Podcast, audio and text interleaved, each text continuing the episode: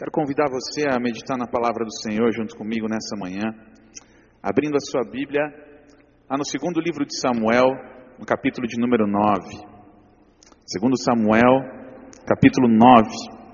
A gente vai visualizar um pouco a vida de um homem, de um nome bem estranho, mas essa mensagem fala muito ao meu coração, fala muito à minha vida, e eu creio que Deus quer falar conosco nessa manhã. Segundo Samuel, capítulo de número 9. Diz assim: Disse Davi: Resta ainda, porventura, alguém da casa de Saul para que eu use, use eu de bondade para com ele, por amor de Jonatas? Havia um servo na casa de Saul, cujo nome era Ziba. Chamaram-no que viesse a Davi. Perguntou-lhe o rei: És tu Ziba? Respondeu: Eu mesmo, teu servo. Disse-lhe o rei: Não há ainda alguém da casa de Saul para que, eu use, que use eu da bondade de Deus para com ele? Então Ziba respondeu ao rei: Ainda há um filho de Jonatas, aleijado de ambos os pés. De onde está? perguntou-lhe o rei. Ziba lhe respondeu: Está na casa de Maquir, filho de Amiel, em Lodebar. Então mandou o rei Davi trazê-lo de Lodebar da casa de Maquir, filho de Amiel. Vindo Mefibosete, filho de Jonatas, filho de Saúl a Davi, inclinou-se, prostrando-se com o rosto em terra. Disse-lhe Davi, Mefibosete, ele disse, eis aqui, teu servo. Então lhe disse Davi, não temas, porque eu usarei de bondade para contigo, por amor de Jonatas, teu pai. E te restituirei todas as terras de Saul, teu pai. E tu comerás pão sempre à minha mesa. Então se inclinou e disse: Quem é teu servo, para teres olhado para um cão morto tal como eu? Chamou Davi a Ziba, servo de Saul, e lhe disse: Tudo o que pertencia a Saul e toda a sua casa dei ao filho de teu senhor. Trabalhar-lhe-ás, trabalhar-lhe-ás, pois a terra, tu e teus filhos e teus servos, e recolherás os frutos, para que a casa de teu senhor tenha pão que coma Porém, Mefibosete, filho de teu senhor, comerá pão sempre à minha mesa. Tinha Ziba quinze filhos e vinte servos. Disse Ziba ao rei: Segundo tudo quanto meu senhor, o rei, manda a seu servo, assim o fará. Comeu, pois, Mefibosete à mesa de Davi, como um dos filhos do rei. Tinha Mefibosete um filho pequeno, cujo nome era Mica. Todos quanto moravam em casa de Ziba eram servos de Mefibosete. Morava Mefibosete em Jerusalém, porquanto comia sempre à mesa do rei. Ele era coxo de ambos os pés. Vamos orar mais uma vez? Senhor nosso Deus, nós queremos te agradecer, Pai. Te agradecer por tudo que já aconteceu nesse culto. Pelo Senhor ter tocado a nossa vida através dos louvores, ó Pai querido. E nós elevamos nosso coração ao Senhor nesse tempo a fim de que estejamos dispostos também a ouvir a tua voz. Fala conosco nessa manhã, Pai querido. E não nos deixa sair, Pai, da mesma forma como entramos. Que a tua palavra, Pai querido, vá, Senhor, e faça aquilo que lhe apraz, Senhor, em nome de Jesus, Pai. Amém. Existe uma máxima na psicopatologia que diz que o sofrimento é inerente ao ser humano. É impossível viver sem sofrer, e o próprio Senhor Jesus deixou claro isso quando ele mesmo disse: Eu digo isso para que, por estarem unidos comigo, vocês tenham paz. No mundo vocês vão sofrer, mas tenham coragem, eu venci o mundo. O problema é que, na maioria das vezes, quando a gente pensa numa vida ideal, o sofrimento não faz parte dele. Queremos excluir de qualquer forma o sofrimento na nossa vida.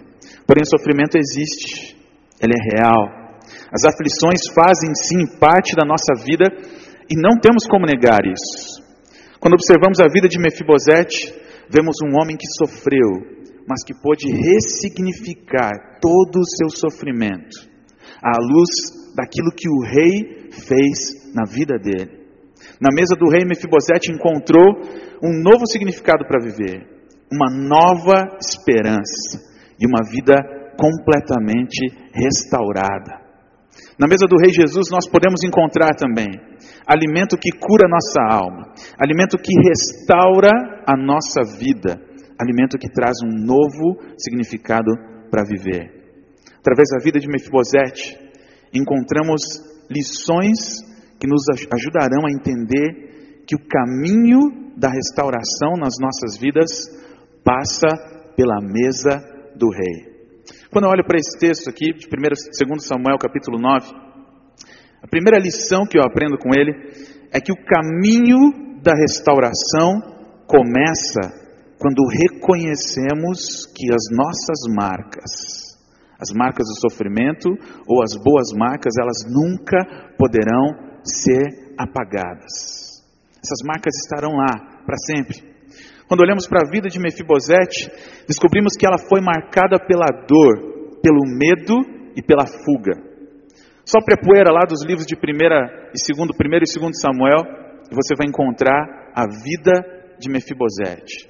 Segundo Samuel 4:4 vai dizer a respeito da vida dele e o que aconteceu com ele. Diz assim: Jonatas, filho de Saul, tinha um filho aleijado dos pés. Era da idade de cinco anos, quando de Jezreel chegaram as notícias da morte de Saul e de Jonatas. Então sua ama o tomou e fugiu. Sucedeu que, apressando-se ela a fugir, ele caiu e ficou manco. Seu nome era Mefibosete. Ao começarmos a ler sobre a história desse homem, descobrimos que ele foi marcado pela dor. O versículo não diz muito. Ele fala apenas o seu nome, Mefibosete, sua calamidade, ter deixado é, permitido cair pela ama que cuidava dele, e sua deformidade, aleijado de ambos os pés. E o texto segue adiante. É como se Mefibosete fosse apenas um parênteses na história dos livros, na visão dos profetas, na história dos reis pelos profetas. Somente essas afirmações já bastariam para a gente levantar algumas questões sobre a vida de Mefibosete. Quem ele era? Por que sua história aparece na Escritura? E nesse sentido, uma volta ao passado é necessária. Mefibosete era filho de Jonatas, neto de Saul, rei de Israel. Saul e Jonatas tinham sido mortos na batalha, deixando o trono para ser ocupado por Davi naquele momento. Naqueles dias, o novo rei, às vezes, ele demarcava o seu novo reino, exterminando completamente a família do seu antecessor. Davi ele não pretendia seguir essa tradição, mas a família de Saul não sabia disso. Então apressaram-se a fugir. O cuidado deles concentrou-se justamente nesse menino, cinco anos de idade, Mefibosete, que com a morte do pai e do tio era o provável herdeiro do trono. Se Davi tivesse uma lista com alguns nomes na intenção de assassiná-los, Mefibosete estaria entre os primeiros nomes da lista, porque ele poderia ser um sucessor do trono de seu pai. Só que na precipitação, na fuga, no medo. Aquela ama, aquela mulher que a Bíblia não diz o nome, deixa Mefibosete cair, escapulir dos seus braços, e ele cai, quebra os seus dois pés. E naquela época não existia a medicina avançada que a gente tem hoje.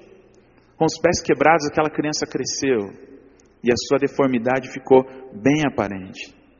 Se essa história começa a parecer um pouquinho familiar com a nossa vida, é exatamente isso que deveria acontecer. Na realidade, nós e Mefibosete temos muitas coisas em comum. Você também foi marcado por vários tipos de queda na sua vida. A maior delas é a queda do pecado. Todos nós somos influenciados pelo pecado. E em consequência do pecado, outras marcas vão dominando também, marcando, machucando a nossa vida. A vida de Mefibosete tem muito a ver com a nossa vida, com a nossa existência. Por aproximadamente duas décadas, esse jovem príncipe viveu numa terra distante, amedrontado demais para falar com o rei. Ele era fraco, incapaz de ajudar-se a si mesmo. Enquanto isso, do outro lado, o reino de Davi florescia. Sob sua liderança, Israel tinha aumentado dez vezes o seu tamanho original. Ele não conhecia derrotas em campo de batalha, nem insurreição em sua corte. Israel estava em paz, o povo estava agradecido. E Davi, o pastor feito rei, não esquecera a promessa feita a Jonatas. Davi procuraria os descendentes de Jonatas com a finalidade de honrar o pacto que havia feito para o seu amigo. Muitas vezes nós gostaríamos de ter uma máquina do tempo para tentar voltar ao passado e resolver algumas coisas nele.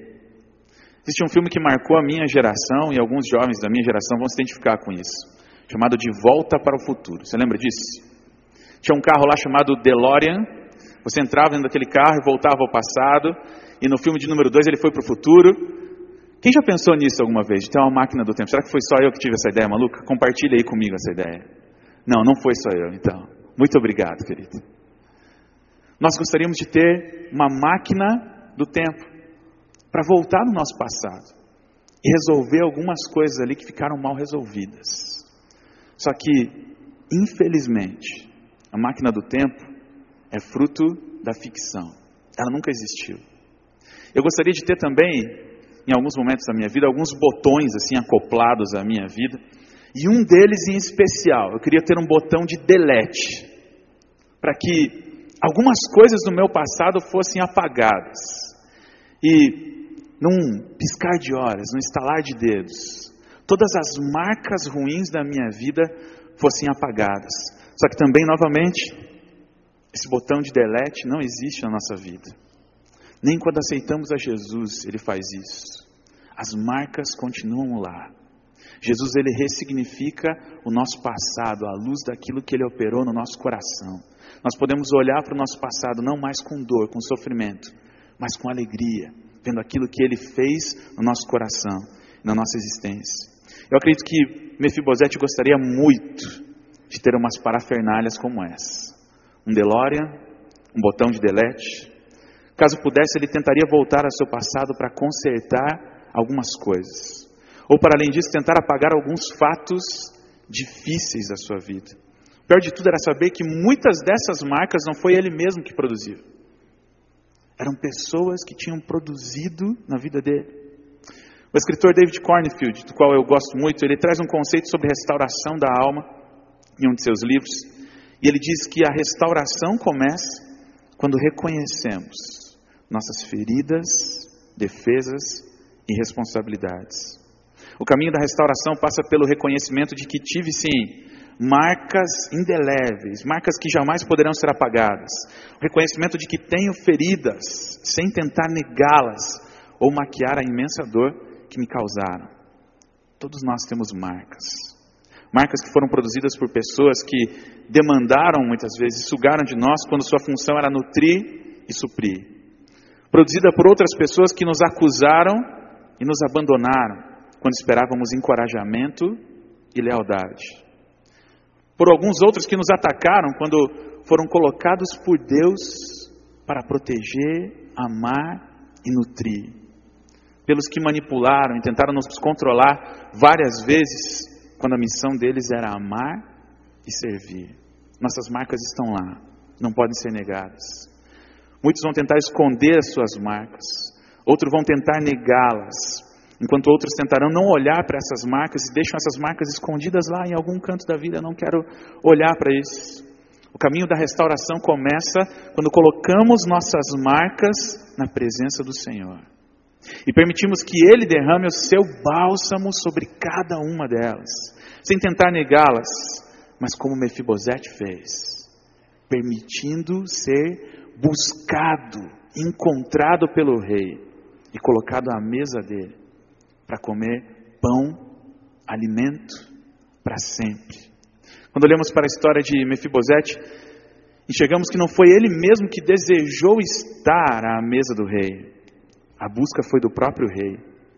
Davi disse assim: Disse-lhe o rei: Não há ainda alguém da casa de Saul para que use eu da bondade de Deus para com ele. Davi não falou da sua própria bondade. Eu sou o rei, eu vou fazer alguma coisa por essa pessoa, não. Existe alguém para que eu possa usar da bondade de Deus para com a vida dele. Deus está nos buscando nessa manhã para fazer com que a bondade dele seja manifesta nas nossas vidas e que nós possamos ser encontrados pelo Rei, para que ele permita que nós assentemos à mesa juntamente com ele. Segunda lição que eu aprendo nesse texto é que quando permitimos que nossas marcas ruins nos conduzam, chegaremos a lugares sem vida. Julho desse ano, a gente está trabalhando enquanto juventude ali nas ilhas do Paraná. E a gente tem trabalhado em Guaraqueçaba e Ilha Rasa. E numa dessas viagens, a Kombi, que o nosso pessoal estava aqui da igreja, capotou. Os meus amigos estão sentados ali na frente, o Eliel e a Elisana. E o Eliel estava dirigindo a Kombi, a Kombi capotou, o livramento do Senhor. E eu estava numa semana muito complicada. Estava com gripe A, tinha ficado cinco dias em casa tomando Tamiflu e de resguardo. E naquela semana, quando acabou o período de resguardo, a gente pegou um outro carro para poder lá socorrer os irmãos. Meu coração estava aflito. Eu queria vê-los. Eu fui até Ilha Rasa, encontrei eles ali e voltei. Eles continuaram lá na viagem missionária e eu fiquei sempre onde eu fico, ali em Guaraqueçaba. Existe uma pousada, a gente vai lá uma vez por mês para ajudar a igreja. Só que foi a primeira vez que eu fui para lá sem a minha família. E aí, fiquei sozinho naquele quarto, naquela pousada. E eu me identifiquei muito com o que o pastor Paulo Davi falou, da maneira como Deus o encontrou nessa madrugada, para dizer: Você vem me buscando, agora eu, eu quero falar com você. E naquela ocasião, sozinho dentro do quarto, eu comecei a buscar Deus. Deus falou: Olha, vem cá, puxa cadeira, senta na mesa do rei, vamos conversar. Eu quero falar contigo. Existem alguns painéis na tua vida que precisam ser resolvidos definitivamente na minha presença. E esses encontros que a gente tem com Deus não são nada interessantes para nós. Eu costumo usar uma analogia que é o raio de luz entrando pela janela. Você já viu isso? O raio de luz passa pela janela, tudo mais está escuro, mas naquele raio de luz a gente consegue enxergar todas as impurezas do ar. Quando a luz de Deus invade a nossa vida, nesses encontros que nós temos com Ele, a gente começa a ver as impurezas. E ali eu comecei a ver quem eu era. E Deus tocou muito forte esse texto no meu coração para dizer: Você é Mefibosete. Você é aquele que um dia foi machucado. Você é aquele que um dia passou por tantas dores, mas eu quero ressignificar aquilo, aquilo tudo que você passou, para fazer você se assentar na minha mesa, na mesa do rei. E dois painéis ficaram muito claros para mim. Um painel de coisas que eu deveria esquecer. E um painel de coisas que eu deveria lembrar. Coisas que foram importantes na minha vida. Marcas do amor do Senhor na minha história, na minha existência. E que precisavam ser lembradas naquele momento. Quando a gente fica sozinho na presença de Deus, a gente visualiza os nossos medos, as nossas emoções doentes. Era como se Deus tivesse mostrado essas duas coisas para dizer para a minha vida: eu ainda estou no controle da sua história. Aqui na vida de Mefibosete foi colocado um painel na frente dele. O painel da fuga, do medo, da culpa coisas das quais ele não precisava ressaltar na sua história. Quando observamos o que aconteceu a Mefibosete, percebemos que quando ressaltamos nossas marcas ruins, podemos ser conduzidos a lugares sem vida. Olhar para a sua história, para as coisas que a vida de outras pessoas lhe impuseram, Mefibosete teve medo. Medo de morrer, uma vez que era o sucessor direto ao trono medo do preconceito, uma vez que agora não podia andar, e naquela época tal pessoa era considerada como uma inválida. A sociedade da época valorizava a perfeição, valorizava aqueles que poderiam ir à guerra, serem bravos guerreiros, e Mefibosete não podia vivenciar nada disso. Nesse momento, duas coisas me chamam a atenção. Primeiro, a tradução do nome de Mefibosete. Ele é uma combinação de duas palavras hebraicas: devastação e vergonha. Alguns estudiosos vão traduzir como vergonha devastadora. Outros por devastador da vergonha, ou seja, aquele que aniquila a vergonha. Fato é que neste momento Mefibosete poderia ser chamado por vergonha devastadora. Por onde ele passa, a vergonha é sua marca. Imagine estar na pele de Mefibosete. Quando o chamavam Mefibosete, o que vinha à mente dele era a vergonha que ele possuía por todas aquelas situações que ele passou na vida. Segunda coisa que me chama a atenção nesse momento da vida de Mefibosete era a tradução do nome do lugar onde ele vivia. Lodebar quer dizer não pasto, ou seja, lugar sem vegetação, sem vida. Além de ter um nome que remetia à vergonha, ele morava num lugar inóspito, sem vida, de difícil localização até por parte dos estudiosos. Alguns estudiosos chegam a pensar que o lugar onde Mefibosete se encontrava era um lugar próprio para isso, próprio para se refugiar, para se esconder, para tentar apagar a vergonha. Quando eu olho para essas duas coisas, a tradução do nome de Mefibosete e a tradução do lugar onde ele vivia, entendo que as marcas de Mefibosete conduziram aquele, aquele homem a um lugar sem vida. Ele mesmo pergunta a Davi no verso 8: Então se inclinou e disse: Quem é o teu servo para teres olhado para um cão morto tal como eu. Esse era o conceito que Mefibosete tinha dele mesmo. Eu sou um cão morto. Isso pode se aplicar à nossa vida também. Quando permito que as marcas ruins me conduzam, eu vou ser dirigido a lugares sem vida.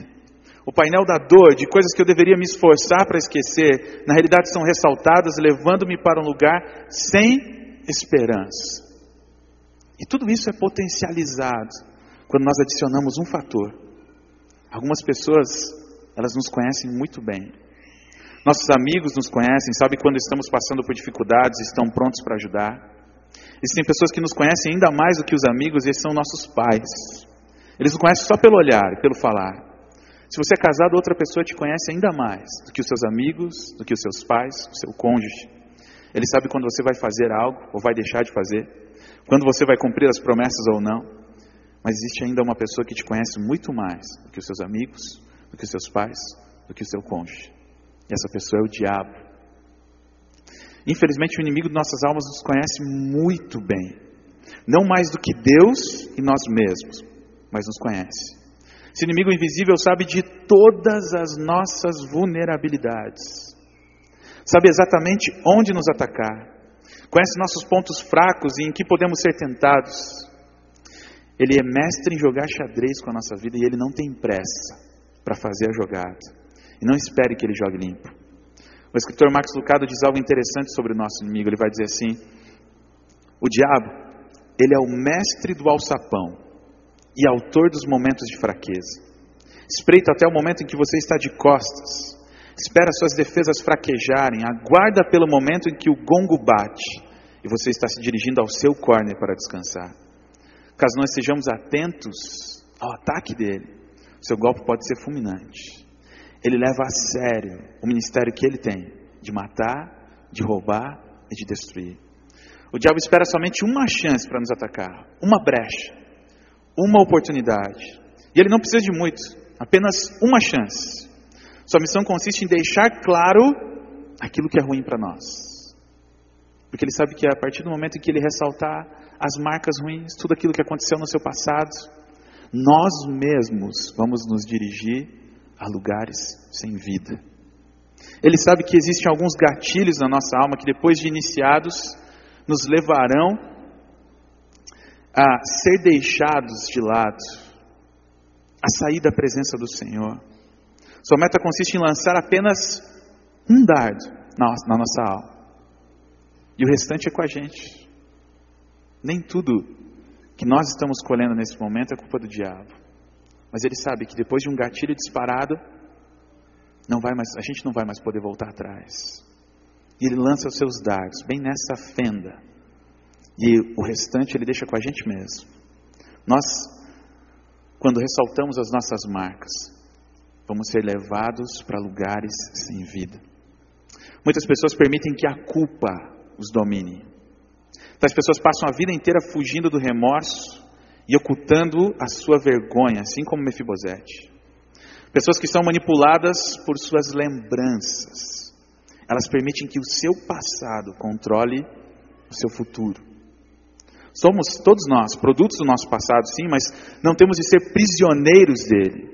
O propósito de Deus na sua vida não é restringido por aquilo que você viveu no seu passado.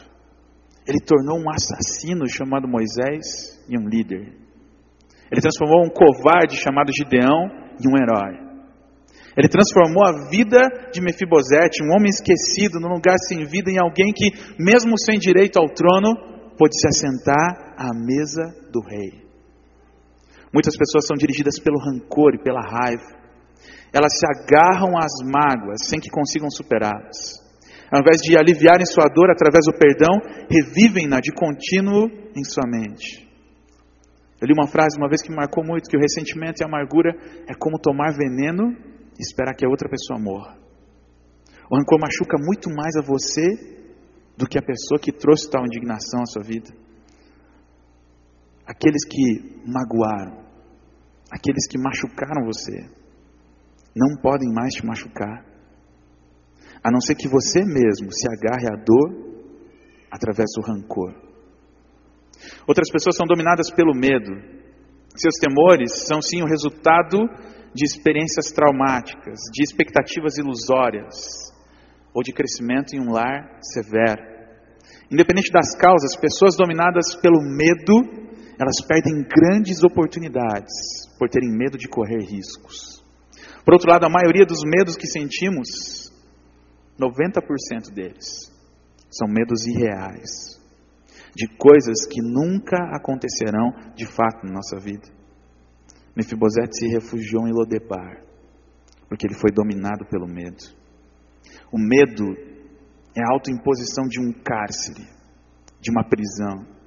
Ele impedirá que você se torne aquilo que Deus pretendia que você fosse, aquilo que Ele planejou para você.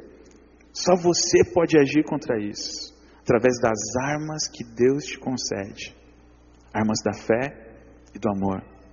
1 João 4,18 diz: No amor não existe medo, antes, o perfeito amor lança fora o medo. Ora, o medo produz tormento, logo, aquele que não é aperfeiçoado no amor, aquele que teme, não é aperfeiçoado no amor. A Bíblia vai dizer: o medo produz tormento. Ele modifica o lugar onde você está. Na mesa do rei, o passado de Mefibosete continuava o mesmo. Nada foi modificado, mas agora ele podia desfrutar da companhia do rei, do alimento do rei, da família do rei. E tal coisa fez com que seu passado pudesse ser ressignificado à luz daquilo que o rei fez por ele. Quais as coisas que você precisa ressignificar? Quais são as coisas que você precisa tentar esquecer? A gente não vai conseguir se esquecer delas. Mas Cristo dá um novo significado a todas essas coisas que aconteceram. Fazendo muitas vezes que até a sua dor se transforme em ministério. Eu conversei com um rapaz aqui na PIB uma vez, ele tinha perdido a mãe através de um suicídio. E só uma pessoa que passa exatamente por isso sabe o que falar para outra na mesma situação. É como se as marcas que Deus vai permitindo que nós tenhamos na nossa história, em alguns momentos vão ser usadas para abençoar a vida de outras pessoas.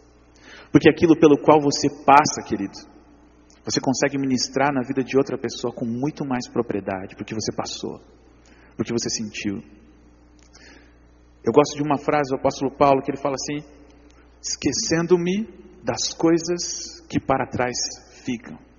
Eu prossigo para o alvo. É como se o apóstolo Paulo pudesse dizer: Eu faço um esforço, esse é o sentido no original. Eu faço um esforço violento para não me lembrar de quem eu fui. E eu coloco todas as coisas da minha vida e reputo como nada para que eu possa ganhar a Cristo, para que eu possa conhecê-lo ainda mais. Não permita que o seu passado controle seu futuro.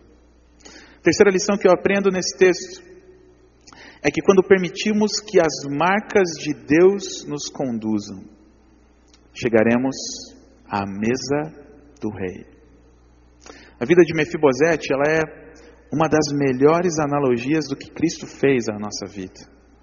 O texto vai dizer assim no verso 11: Disse Ziba ao rei: Segundo tudo quanto meu senhor o rei manda a seu servo, assim o fará. Comeu, pois, Mefibosete à mesa de Davi, como um dos filhos do rei. Tinha Mefibosete um filho pequeno, cujo nome era Mica. Todos quantos moravam em casa de Ziba eram servos de Mefibosete. Morava Mefibosete em Jerusalém, porquanto comia sempre à mesa do rei. Ele era coxo de ambos os pés. Ele chegou na mesa do rei e ele não deixou de ser coxo. Ele continua sendo coxo. Mas todo o passado dele conseguiu ser modificado a partir do momento que ele se aproximou. O passado não mudou. O que mudou foi o lugar onde Mefibosete se encontrava. Não mais em Lodebar, mas assentado à mesa do rei. E esse versículo me chama muita atenção. Ele comeu para sempre na mesa do rei. Eu tento imaginar a cena de quando Mefibosete chegou no palácio. Vem, naquela época ainda não tinha acontecido as coisas desastrosas que aconteceram na vida de Davi. Eu imagino aquele homem, não sei como, se de muletas, a forma como ele caminhou até a mesa. Todos os filhos de Davi, Absalão, Aminon, Tamar, Jonadab, todos sentados à mesa, tentando entender o que aquele homem fazia ali naquele momento. E Davi falou: Olha, mesmo que ele não seja da nossa linhagem, ele vai se assentar aqui na mesa para comer pão, para comer na minha mesa para sempre. Nós éramos Mefibosete. A Bíblia vai dizer que nós fomos marcados pelo pecado. A Bíblia fala em Romanos 3:23 que todos nós, todos pecaram e destituídos foram da glória de Deus. Nós somos destituídos dessa mesa e andamos como perdidos, como andarilhos nesse mundo. E no momento certo, Deus enviou seus servos lá, assim como fez a Mefibosete enviando Ziba lá no deserto, lá em Lodebar, para resgatar a vida daquele homem. E todos nós fomos encontrados pelo Rei Jesus e colocados à mesa dele para comer para sempre alimento na sua mesa. Quando eu olho para essas coisas, só o fato de Jesus ter salvo a minha vida, dos lugares onde Ele me tirou, do charco de lodo, de lama, de onde eu fui tirado e muitos de nós fomos tirados, meu coração já se alegra por completo. Essa é a maior marca do amor de Deus na nossa vida. Um homem que morre na cruz para nos resgatar. Marcos 10, 45 vai dizer que Jesus Cristo ele não veio para ser servido, mas para servir e dar a sua vida em resgate de muitos. Nós éramos Mefibosete. O rei foi nos buscar através dos seus servos. E só isso é um painel para a minha vida, para ser lembrado para sempre. Só o fato de Jesus Cristo ter perdoado os meus pecados, de ter me feito uma nova criatura nele já me alegro no coração. Só que Deus tem mais.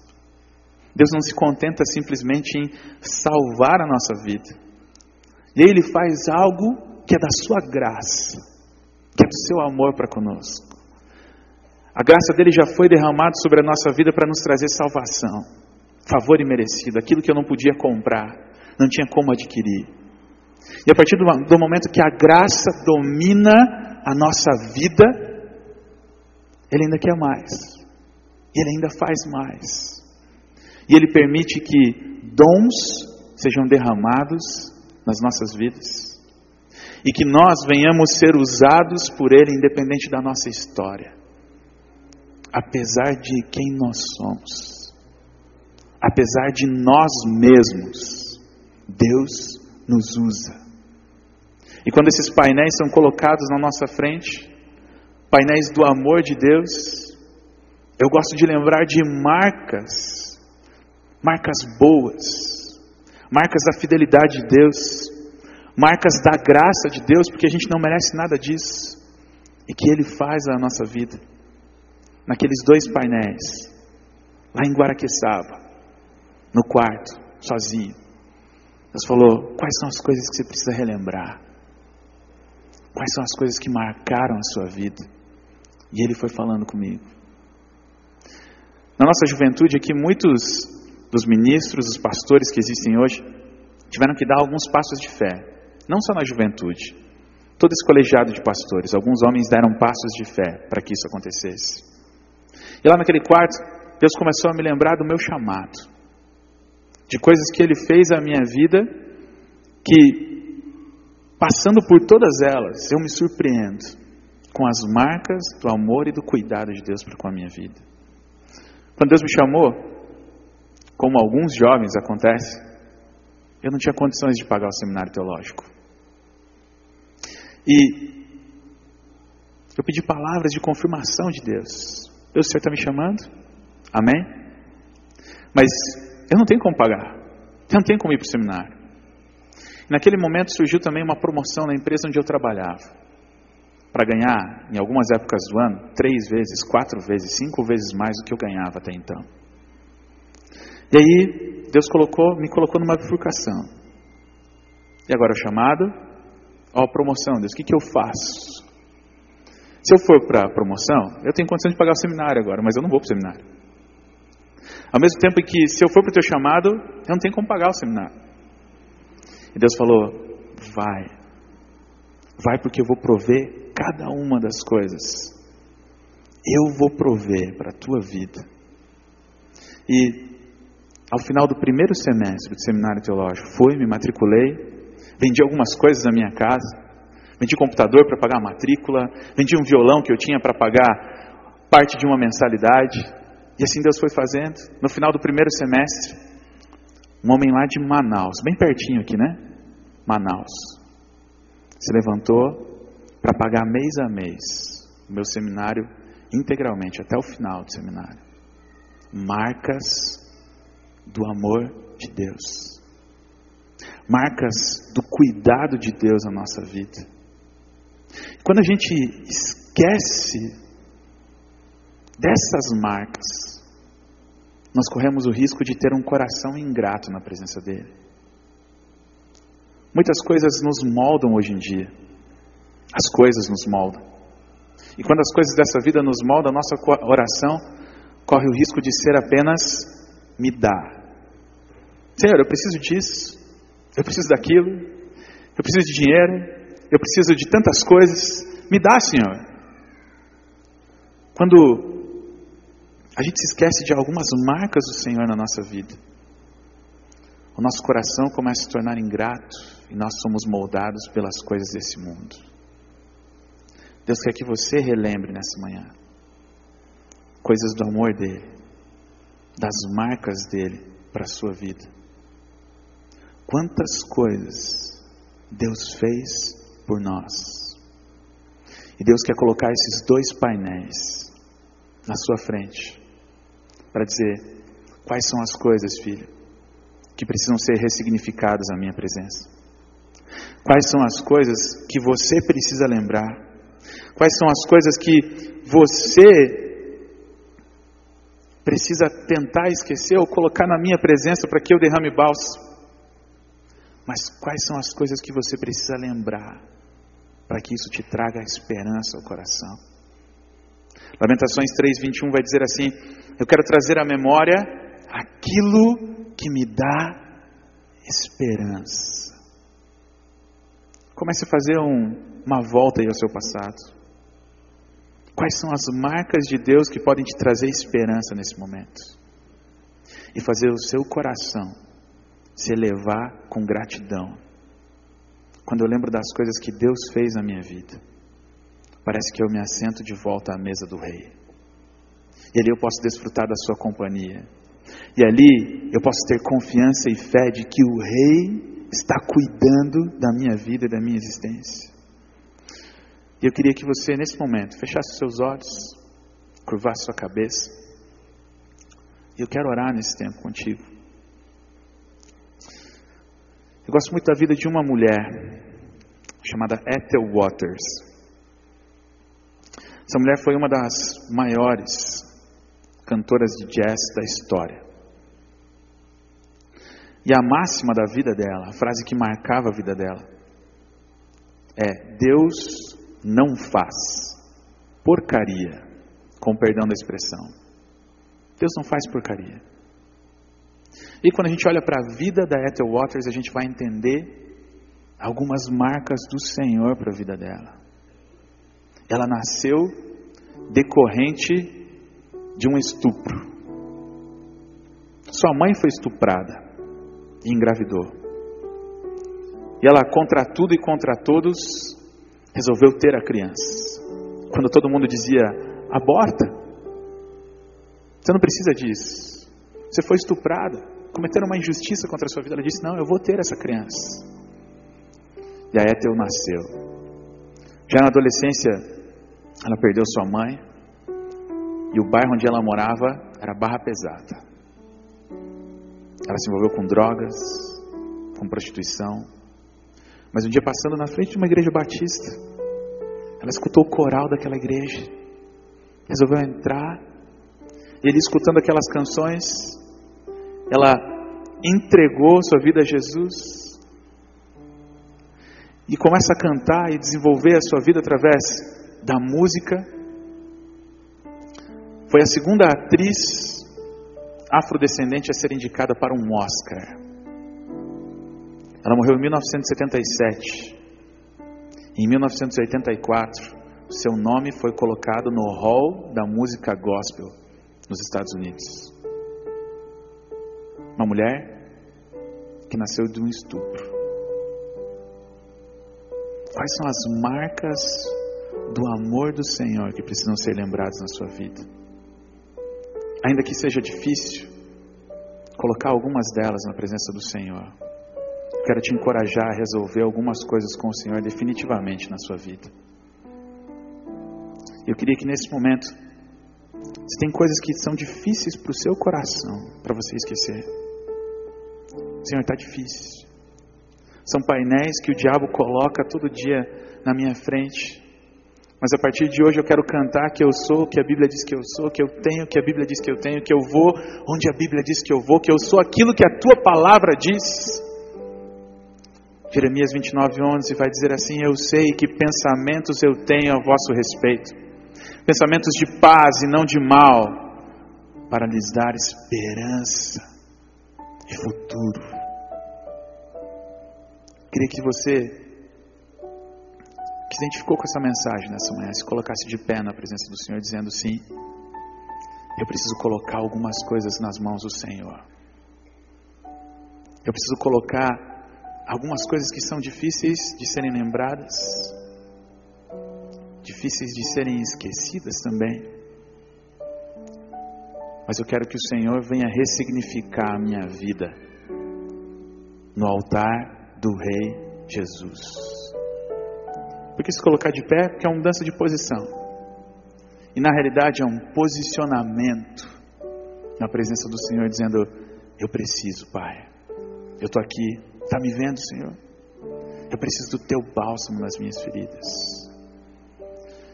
E se você precisa lembrar de coisas que o Senhor fez, de marcas do amor dele, para que o seu coração seja grato, dizendo: Senhor, eu tenho esquecido de algumas marcas do Senhor, mas eu estou aqui de pé para colocar algumas delas na presença do Senhor, para dizer como o Senhor é bom. Como lembrar dessas marcas me faz assentar de volta à mesa do Rei. Queria orar com você nesse momento. Feche seus olhos.